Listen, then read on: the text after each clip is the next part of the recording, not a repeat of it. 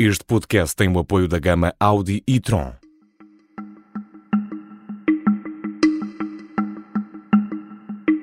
Esta é a história do dia da Rádio Observador.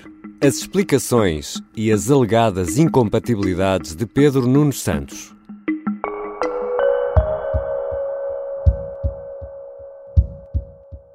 Eu estarei cá, obviamente, para cumprir qualquer, e claro, qualquer decisão de qualquer instância que tenha efetivamente o poder para determinar não só a interpretação da lei, mas a aplicação da, da, das sanções eh, previstas, como é evidente. Pedro Nuno Santos mantém que não encontra incompatibilidades no facto de ter com a família mais de 10% de uma empresa que fez negócios com o Estado. O ministro esteve no Parlamento esta quarta-feira para responder aos deputados e reafirma que um parecer da Procuradoria-Geral da República lhe dá razão. O meu pai, a minha mãe e a minha irmã não têm responsabilidade nenhuma em, ter, em eu me ter metido nesta vida. Pior, a minha família tem 50% da empresa. Há outra família com quem nós não temos relação de parentesco, temos relação de amizade, relação societária, mas não temos relação familiar, tem os outros 50%. Essa família ainda tem menos a ver com a opção que eu tomei de me ter metido nesta vida. A chamada Lei das Incompatibilidades nasceu em 1993, mas a formulação que está agora em vigor é de 2019. No fundo, são regras que tentam impedir ou condicionar, em alguns casos, que titulares de cargos públicos e familiares possam lucrar com negócios feitos com o Estado. Afinal, o que diz a lei? E que casos são estes? E como tudo isto poderá terminar? São perguntas para o editor de política do Observador, Rui Pedro Antunes. Eu sou Ricardo Conceição e esta é a história do dia. Bem-vindo, Rui Pedro. Olá, Ricardo. A Lei das Incompatibilidades nasceu em 1993. Dirias que cresceu muito nestes 29 anos? Sim, a, a, lei até um, é bastante, já foi bastante mais ampla. Em 2019 foram feitas algumas restrições à lei, foi a última evolução nesta maturidade, desta nova vida hum. da lei. Até aí um, tinha uma, uma interpretação que a letra da lei um, achavam os deputados podia ser um pouco injusta. Então em 2019 foram feitas algumas uh, foram feitas algumas afinações na lei, podemos chamar assim, e que levaram à composição atual da, da mesma. Na sua essência, Rui Pedro, esta lei tenta prevenir que quem ocupa um cargo público ou um familiar direto possam lucrar com negócios com o Estado, é isso? Sim, na verdade é tentar prevenir que um governante de alguma forma possa influenciar positivamente, haver aqui uma discriminação positiva, uhum. um, negócio qualquer em que, que, que haja entre o Estado e a empresa sua, ou de um familiar seu. Portanto, na, na, na essência é isto que procura uh, tentar impedir. E Rui Pedro Antunes, quantos casos suspeitos de violação da lei das incompatibilidades há nesta altura? Com as devidas diferenças, estamos a falar de seis casos, quatro ministros e dois secretários de Estado, embora sejam casos muito diferentes e, e, e isso poderemos ver. São, são diferentes? Consegues, eh, eu sei que é difícil, ou quase impossível, consegues resumi-los e estabelecer as diferenças aqui num minuto e meio? Vou tentar. Então, no Está caso de, de, Pedro Nuno Santos, um, o, tem uma empresa conjuntamente com o pai, o que faz com que não possa ter contratação pública e há de facto um último contrato de junho deste ano. Portanto, e é os isto. dois têm mais de 10%? E os dois em conjunto têm mais de 10%. O Pedro Nuno Santos 0,5%, como já esclareceu, e o pai 44%. E, portanto, este caso de incompatibilidade que existe é, à letra da lei, é claro, a, a nível do parecer, no entendimento de alguns, como diz o, o ministro também, e, portanto, este é o caso. No caso do ministro Manuel Pizarro, ainda não se tinha conseguido desfazer de uma empresa na área da saúde da qual tutela, e portanto aí também uma incompatibilidade que ele estava a resolver. Uh, um outro caso é o da ministra uh, Ana Brunhosa, que era um caso mais de incompatibilidade ética, ou seja, neste caso a lei protegia um parecer eh, semi-protegia, podemos dizer assim, porque por um uhum. lado dizia que não havia legalidade, por outro falava em obscuridade na lei, e portanto este sim situava-se mais uh, no plano ético. Há um outro caso uh, também da ministra Elvira Fortunato que uh, nós aqui não, não investigámos de uma forma um, a fundo, mas o que eu creio que houve um grande problema ali que foi que a ministra no dia 18 de março abdicou da pertença à empresa, no dia 30 de março tomou posse, aparentemente tudo bem, uhum. há um problema problema que no portal da Justiça há um ato societário uh, de venda de participação social em que aparece o nome da ministra e essa é a única ponta solta que existe e, portanto, daí uma incompatibilidade. No caso dos secretários de Estado, um, que são dois, uh, tinha a ver com precisamente uh, os contratos serem na mesma área, mas havia ali uma questão, é que a, a entidade não é a mesma, ou seja, hum. foram municípios a contratar.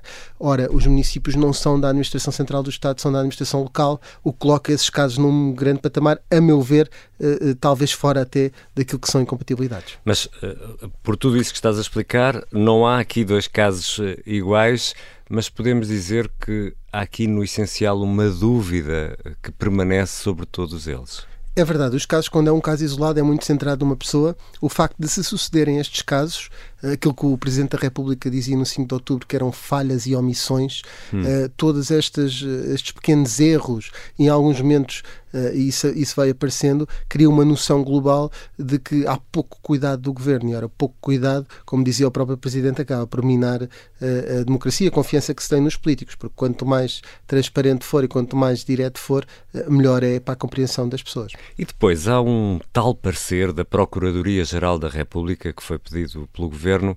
Afinal, o que é que diz esse parecer? Ora bem, este parecer tem aqui Uh, três, uh, define aqui três casos, se versa sobre três casos. Primeiro, aquele em que é o próprio titular a ter mais de 10% da empresa. Uhum. E aí o parecer é claro, diz assim, meus amigos, se têm mais de 10% de uma empresa, não podem fazer contratos públicos. Essa empresa Essa não empresa pode fazer negócios. Não interessa quem é que tem os outros 90%, se tem mais, ou os outros 89%, que se tem mais de 10%, uh, não pode.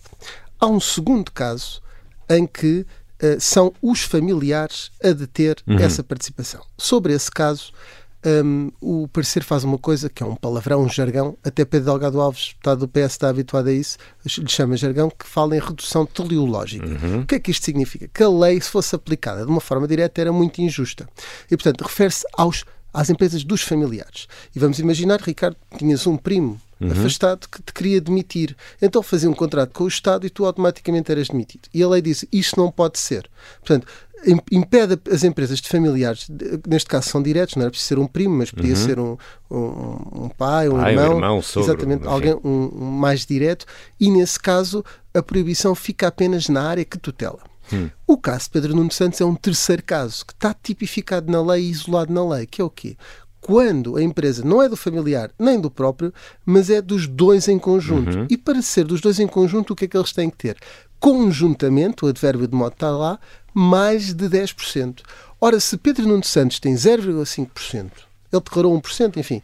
E o pai 44%, só aí estamos a falar de 44,5%. É muito acima de 10%. E tu perguntas, mas o parecer... O que é que diz o parecer? Sobre esse caso. O parecer, uh, o que diz é que uh, acaba apenas por uh, dizer que os casos, os casos em que um, tem que ser na área que tutela é quando são apenas os familiares. Portanto, sobre o conjuntamento, o parecer considera o que está na letra da lei, uhum. que é exatamente igual aos casos em que é o próprio a deter.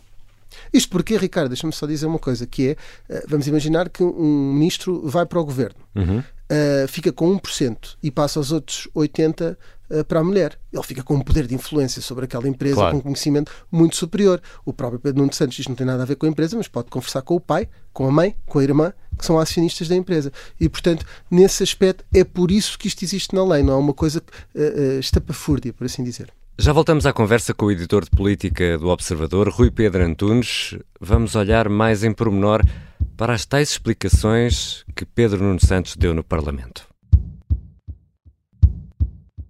Sim, a gama Audi e-tron é 100% elétrica, mas é mais do que isso. Leva-nos mais longe do que imaginamos. Encontra no silêncio o ritmo perfeito. Faz-nos olhar duas vezes se formos suficientemente rápidos. Por isso, sim. A gama Audi e-tron é 100% elétrica e, entre outras coisas fantásticas, apoia esta história do dia. Audi. O futuro é uma atitude. Rui Pedro Antunes, quatro ministros, dois secretários de Estado. Há alguém a fazer alguma coisa para confirmar se há aqui ou não violações à lei? Desde logo, uh, primeiro, uh, o Parlamento escrutinou uh, com esta audição ao Ministro. Na sexta-feira há um novo debate pedido por um dos partidos, uh, neste caso o jogo que foi o Chega, uh, precisamente para falar sobre as incompatibilidades e fica feito este escrutínio político. Mas uhum. onde isto se decide, de facto, é ao nível do Tribunal Constitucional e do Ministério Público junto ao Tribunal Constitucional, que neste momento diz que está a analisar as declarações todas, sem se falar especificamente, diz que é com base nas notícias. E, portanto, é nessa, nessa instância que está neste momento esta questão e são, neste caso, é o Ministério Público junto ao Tribunal Constitucional que está a fazer esse apuramento. Disseste com base nas notícias, quer dizer que não precisa de uma queixa para atuar. Exatamente. Regra geral, às vezes o Ministério Público vê as notícias e age perante isso. Uhum. Uh, além disto, também o Chega enviou um pedido para o Tribunal Constitucional para analisar alguns destes casos, não todos, e isso também levaria. Uh, mas neste caso é com base nas notícias que foi suscitado isso. E o Ministério Público já falou com alguém? Já contactou algum dos visados uh, sobre este caso? Sabemos quem não contactou, pelo menos, que é um, o, o, ministro Pedro Nuno Santos disse na audição que ainda não foi contactado e que aguarda e que dará todos os esclarecimentos que lhe forem solicitados. E há algum prazo para isto? Há algum prazo para que o Ministério Público se pronuncie? Não, na verdade, aquilo que a PGR disse numa, numa, uma resposta genérica sobre o assunto foi que estava a analisar, sem nenhum prazo específico para o assunto, e a norma é que isto leva alguns meses até, até se pronunciar, porque tem que analisar tudo e depois tem que chamar e dar o contraditório aos visados. O parecer, inclusivamente, dá nota de que conhece a nova lei. A substância das normas que estão em causa, no meu caso, mantiveram-se na nova lei, não foram alteradas. Pedro Nuno Santos esteve esta quarta-feira no Parlamento a ser questionado pelos deputados, como já explicaste, Rui Pedro Antunes, e diz que o tal parecer, o parecer da PGR, lhe dá razão.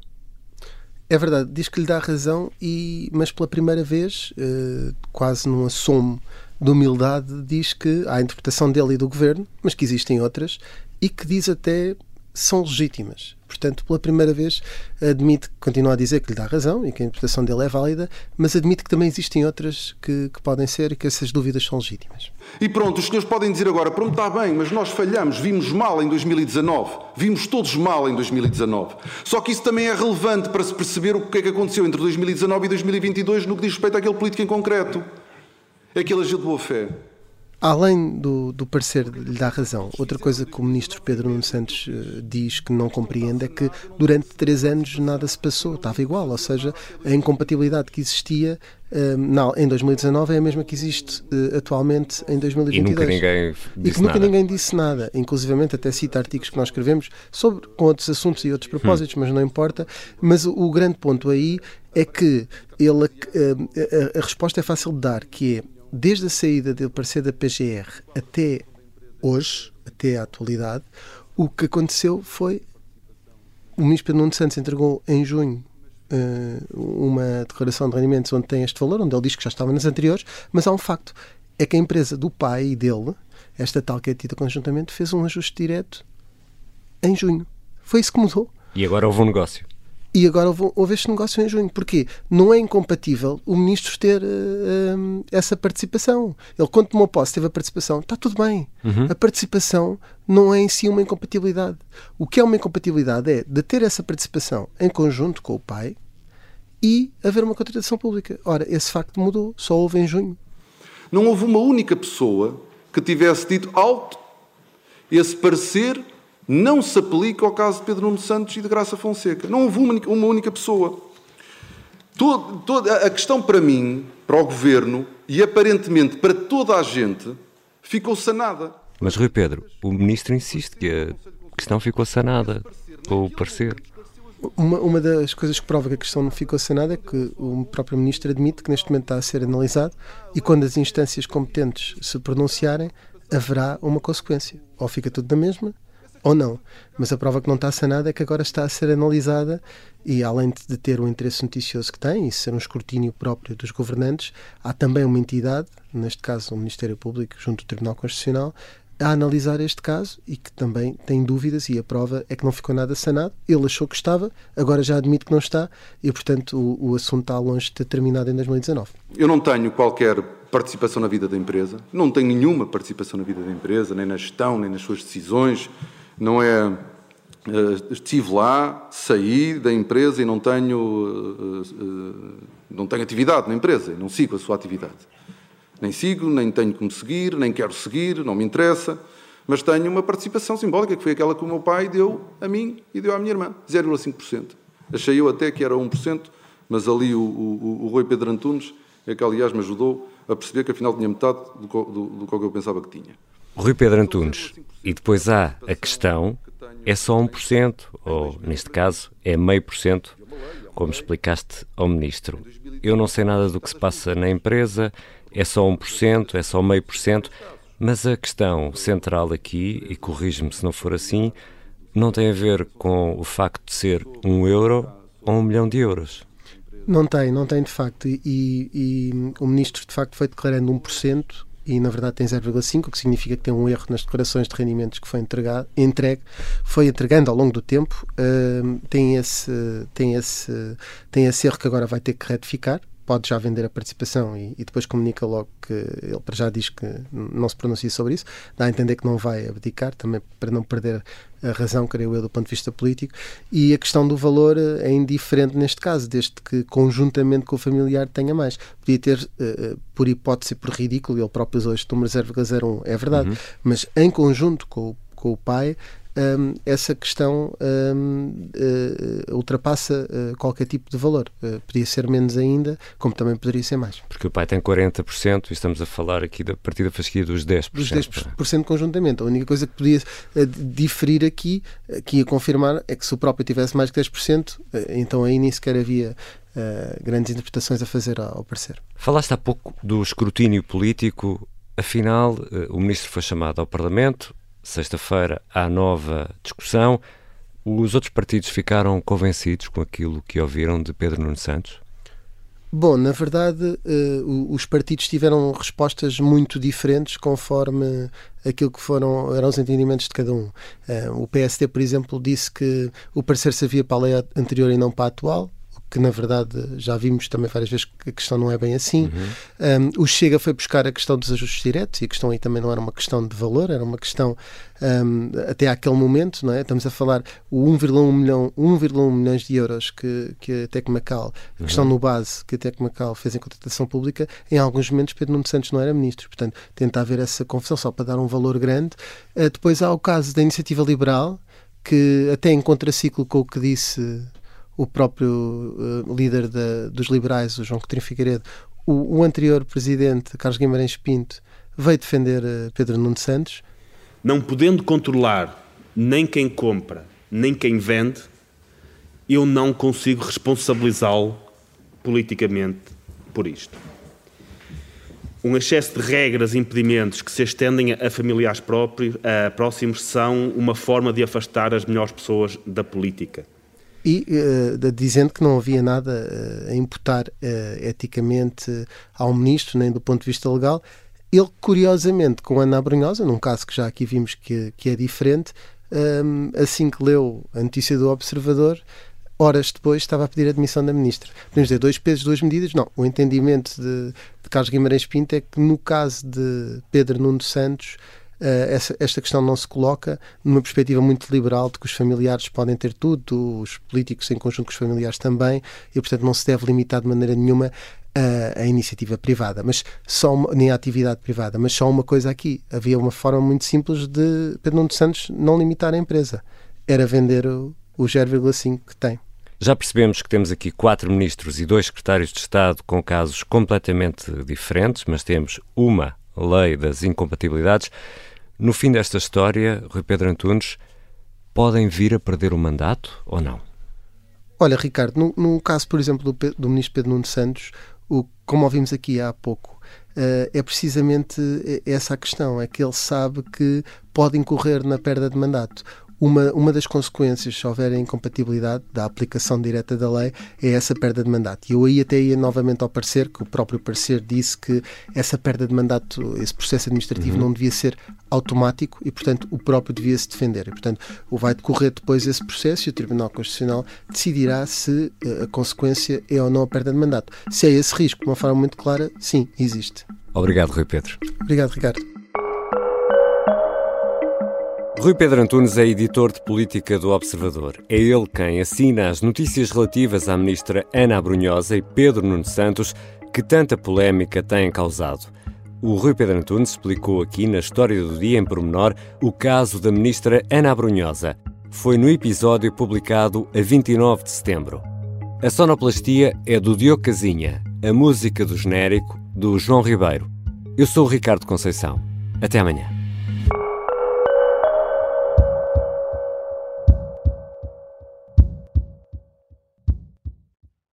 Este podcast tem o apoio da gama Audi e Tron.